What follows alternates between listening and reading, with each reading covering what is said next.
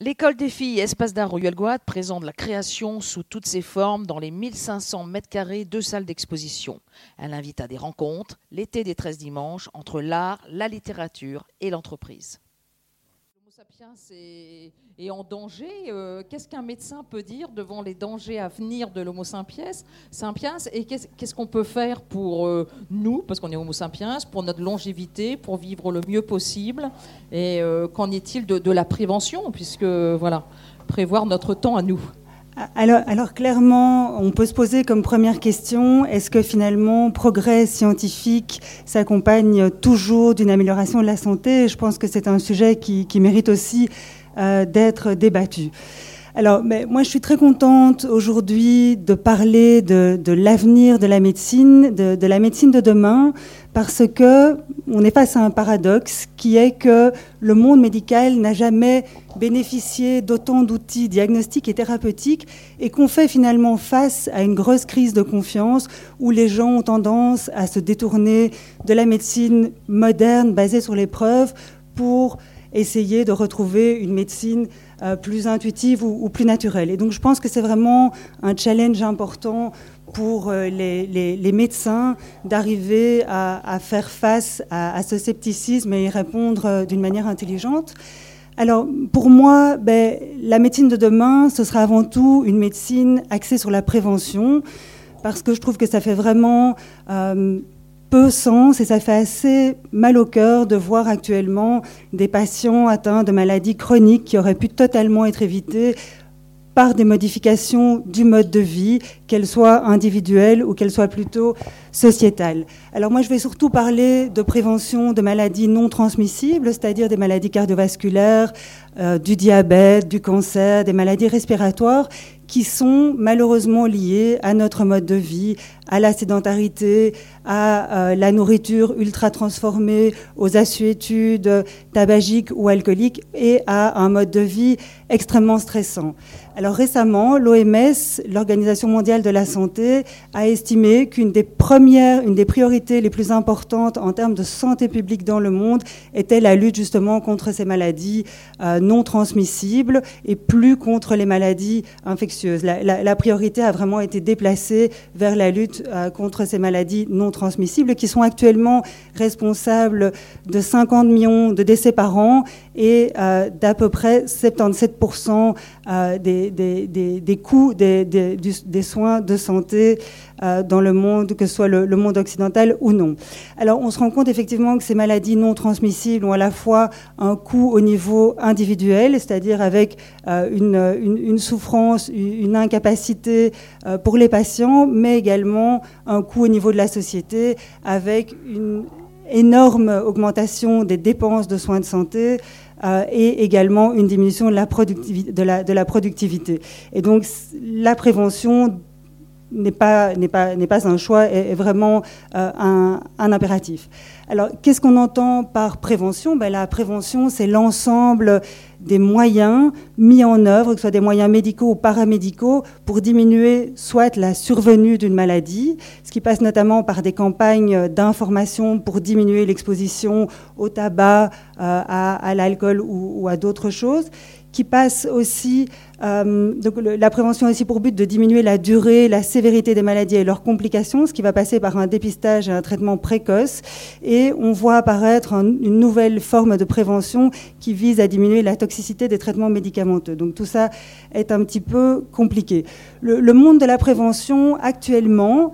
vient subit une révolution dans le sens où on a de plus en plus d'outils mis à la disposition des médecins et parfois des patients directement, permettant d'identifier des fragilités, euh, notamment des, risques accrus de développer euh, certains types de cancers ou certains types de maladies cardiovasculaires bien avant leurs premiers signes biologiques ou bien avant leurs premiers symptômes. Alors, c'est à la fois quelque chose de très intéressant parce que ça permet euh, de prédire les maladies et d'arriver à modifier le comportement euh, des, individus pour éviter le développement de ces maladies, mais mal utilisé, comme ça se fait de plus en plus, c'est-à-dire mis directement dans les mains du patient sans passer par un conseil médical, peut être une source d'anxiété euh, importante aussi. Donc là, on a peut-être aussi un bon exemple que oui, la technique c'est bien, les avancées scientifiques c'est bien, mais ça doit quand même être encadré et fait d'une façon euh, structurée qui, qui, d'utiliser cette technologie au mieux sans, sans être inductrice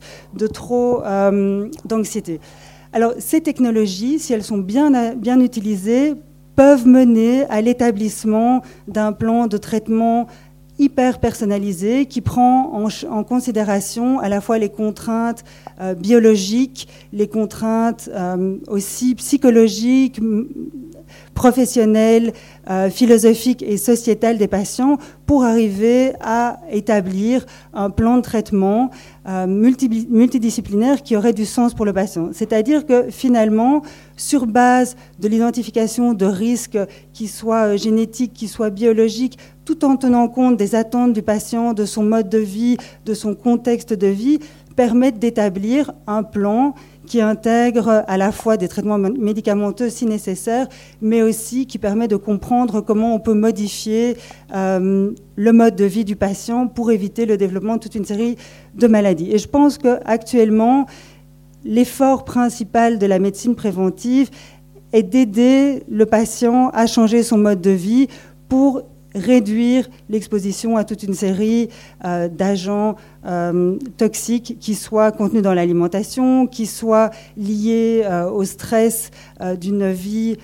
trépidante et dans laquelle on n'a plus de zone de loisirs, qui pourraient être contenus aussi dans, tout ce qui est alcool, tabagisme, etc. Et donc, ben, pour en revenir à la première question, oui, la technologie, à condition qu'elle soit vraiment utilisée dans un plan cohérent qui tient compte du patient en tant qu'individu et qui tient compte ben, de son mode de vie, de ses attentes euh, et, de ce qu'il est prêt euh, à faire euh, comme, finalement comme changement tout en restant dans, dans, un plan assez cohérent. Alors, de plus en plus, on en arrive à une médecine hyper spécialisée où chaque spécialiste a tendance à se à se concentrer sur un organe, sur un système bien particulier. Le patient finit par être segmenté, être considéré comme toute une série de, tranches euh, présentant différents problèmes à régler. Et donc là, je pense que c'est vraiment une tendance qu'il faut euh, contrer et essayer justement de développer un plan dans lequel différents types d'intervenants vont pouvoir participer. C'est-à-dire que euh, pour arriver à, à changer, à diminuer l'exposition d'un patient à toute une série de toxiques, l'idée de travailler en équipe multidisciplinaire qui comprennent notamment euh, des médecins, des psychologues, des coachs sportifs, des diététiciennes, euh, et à y intégrer cette médecine de pointe qui permet, sur base d'analyse génomique, de, déterminer quelles seront les zones de euh, sensibilité d'un individu donné. Alors, parmi les outils qui peuvent être mis à la disposition du personnel soignant et à la fois des patients. On a bien sûr le recours aux médicaments, mais on a aussi l'alimentation qui peut être utilisée comme un médicament. On a aussi toute une série de pratiques qui peuvent être utilisées pour gérer le stress, comme le yoga, la méditation, dont Agnès vous parlera euh, par la suite. On a aussi euh, la possibilité de prendre le patient dans des groupes de réflexion sur justement différents types euh, de, comportements qui pourraient être toxiques pour lui en, s'éloignant de la simple administration du médicament. Alors tout ça est, très intéressant et travailler aujourd'hui avec l'alimentation est à la fois quelque chose de très stimulant et à la fois quelque chose d'assez difficile parce que le corps médical, le corps scientifique communiquent très très peu sur les changements euh, alimentaires qui ont fait leurs preuves, qui peuvent être utilisés comme outils de prévention, alors qu'on entend énormément euh, d'idées préconçues, de lieux communs sur l'alimentation, avec toute une série de modes alimentaires qui s'imposent dans le langage euh, courant comme des outils de prévention alors, alors que ça n'en est pas. Mais donc le médecin a clairement un, rôle d'information à jouer auprès des patients pour justement éviter la, diffusion d'informations qui pourraient induire une, euh, une, confusion plutôt qu'un éclaircissement chez, le patient. Alors pour en revenir à l'alimentation, ben, on se rend compte que effectivement, ces dernières années, sur une ou deux générations, notre mode alimentaire a extrêmement changé. On se met à consommer des aliments de plus en plus raffinés, de plus en plus processés, de plus en plus industrialisés. Et on se rend compte finalement que notre corps et surtout l'ensemble des micro-organismes qui vivent avec nous, qui nous aident à digérer, qui nous aident euh, à, qui, nous, qui, nous, protègent contre les allergies, qui nous protègent contre les maladies métaboliques, n'ont pas réussi à s'adapter à ces changements alimentaires. Et donc on se rend compte que finalement, ces changements alimentaires sont à l'origine de toute une série de maladies modernes, comme notamment, on s'y attend, l'obésité, le diabète, les maladies cardiovasculaires, mais également ces changements alimentaires sont impliqués dans le développement d'allergies, d'asthme, de maladies auto-immunes de cancer et, que finalement, ben voilà, le, rôle du médecin est de replacer l'alimentation au centre du traitement du patient pour retrouver une alimentation qui est à la fois plus en harmonie avec le patient, mais avec l'ensemble des microbes qui vivent avec nous et qui, euh, qui, nous, qui nous gardent en bonne santé. Alors à côté de ça, je pense que chacun d'entre vous a entendu parler des régimes sans gluten, des régimes sans lactose, qui finalement, pour la plupart d'entre eux, n'ont montré aucune efficacité et qui se répandent un petit peu euh, comme des modes alimentaires où chacun entend parler du nouveau régime à la mode sans savoir euh, quels sont les bénéfices qu'on peut en attendre. Et donc, je crois que c'est vraiment important qu'en nutrition, comme dans n'importe quelle branche thérapeutique, on se base sur des évidences, sur des preuves, sur des, choses qui ont été étudiées, euh, et pas uniquement sur des impressions, sur euh, l'analyse de, quelques, de quelques situations. Alors notamment, actuellement, on se rend compte que des patients atteints de maladies cardiovasculaires ou de diabète traités par des médicaments depuis de nombreuses années peuvent totalement arriver à un état qui ne nécessite plus l'utilisation de médicaments en, changeant leur mode alimentaire. Et on se rend compte que pour ça, pour arriver justement à modifier l'alimentation des patients de la manière la plus adéquate, l'analyse de tous ces microbes qui vivent dans notre tube digestif peut être un outil extrêmement précieux. Et donc on en revient à la question initiale qui était est-ce que finalement les avancées technologiques euh, sont un garant de notre santé? La réponse est à la fois oui et à la fois non on se dit que ben oui, tous ces outils, s'ils sont bien utilisés, peuvent nous aider à, prendre soin de notre santé à partir du moment où on est d'accord de changer notre mode de vie et qu'on ne fait pas confiance juste à une pilule issue de l'industrie pharmaceutique pour prendre soin de, notre santé. Toujours pour en rester à l'alimentation, on a tous probablement entendu parler euh,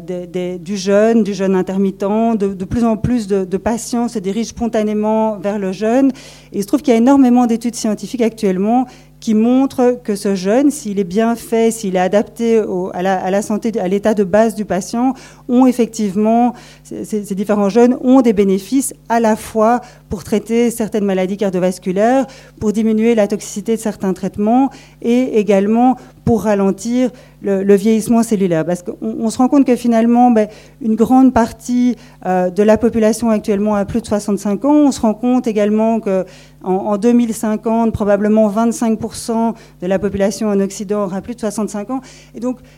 un, des enjeux n'est pas d'augmenter à tout prix l'espérance de vie, mais de permettre à une population plus âgée de vivre euh, bien, sans un excès de, maladies chroniques et finalement de rester au top de, sa forme le, plus longtemps possible. Et donc finalement, tout ça euh, nous, nous, montre quoi? Nous montre que la médecine de demain doit être préventive, doit être prédictive pour pouvoir identifier les individus fragiles, les individus à risque, doit être personnalisée, c'est-à-dire tenir compte des caractéristiques du patient de manière beaucoup plus large que simplement ses caractéristiques biologiques, mais aussi de ses caractéristiques sociales, ses aspirations, ses caractéristiques euh, professionnelles,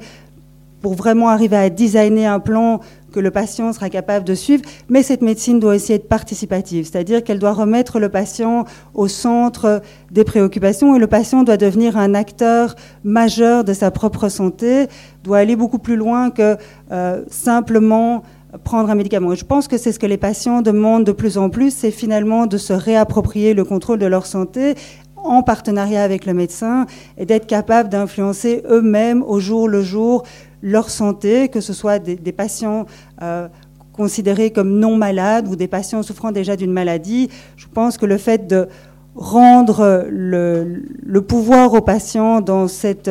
dans ce dialogue médecin-patient est un point clé du succès euh, de, la médecine de demain. Et donc, de manière assez euh, intéressante, de nombreuses universités américaines ont bien compris ce, ce, point important qui est, OK, c'est bien de développer des tests de plus en plus pointus,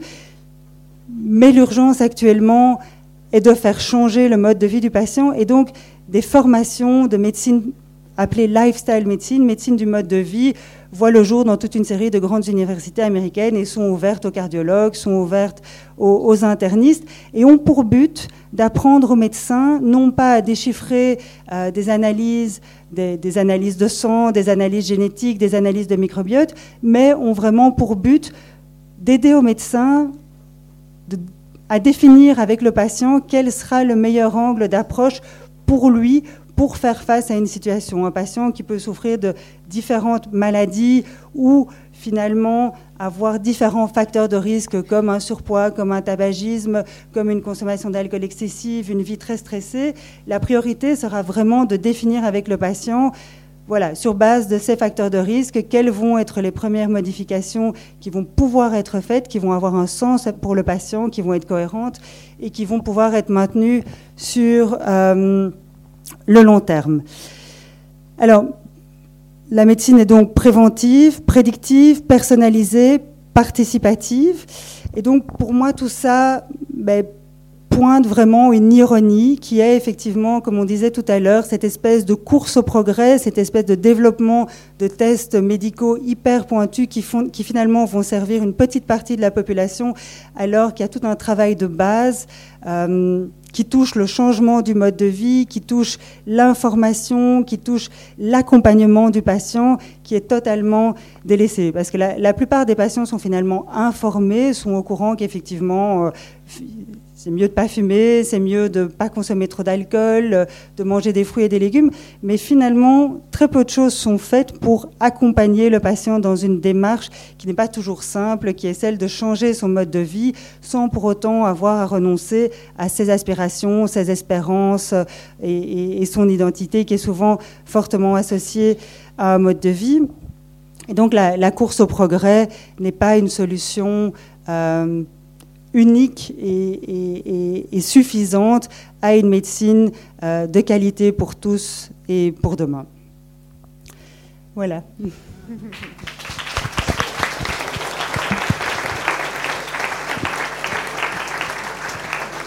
Euh, Laure, merci. Est-ce que tu peux nous donner des exemples cliniques sans dévoiler des secrets médicaux? Sur, pour montrer l'évolution de patients que tu, que tu prends en charge et la singularité de la prise en charge de ton équipe.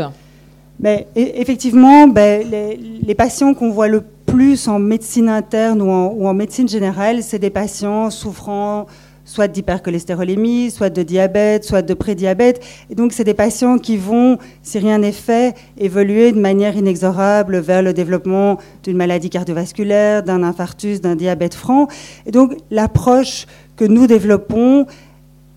est vraiment, ben, effectivement, d'essayer de modifier le mode de vie. Alors chez ces patients, généralement, les patients sont assez, euh, ont, généralement envie de s'attaquer à l'alimentation comme premier facteur à modifier. Et typiquement, j'ai de nombreux patients hypercholestérolémiques prédiabétiques chez qui le fait d'avoir commencé un jeûne intermittent, c'est-à-dire de jeûner certains jours sur le mois, ont permis de revenir à une prise de sang tout à fait normale et donc à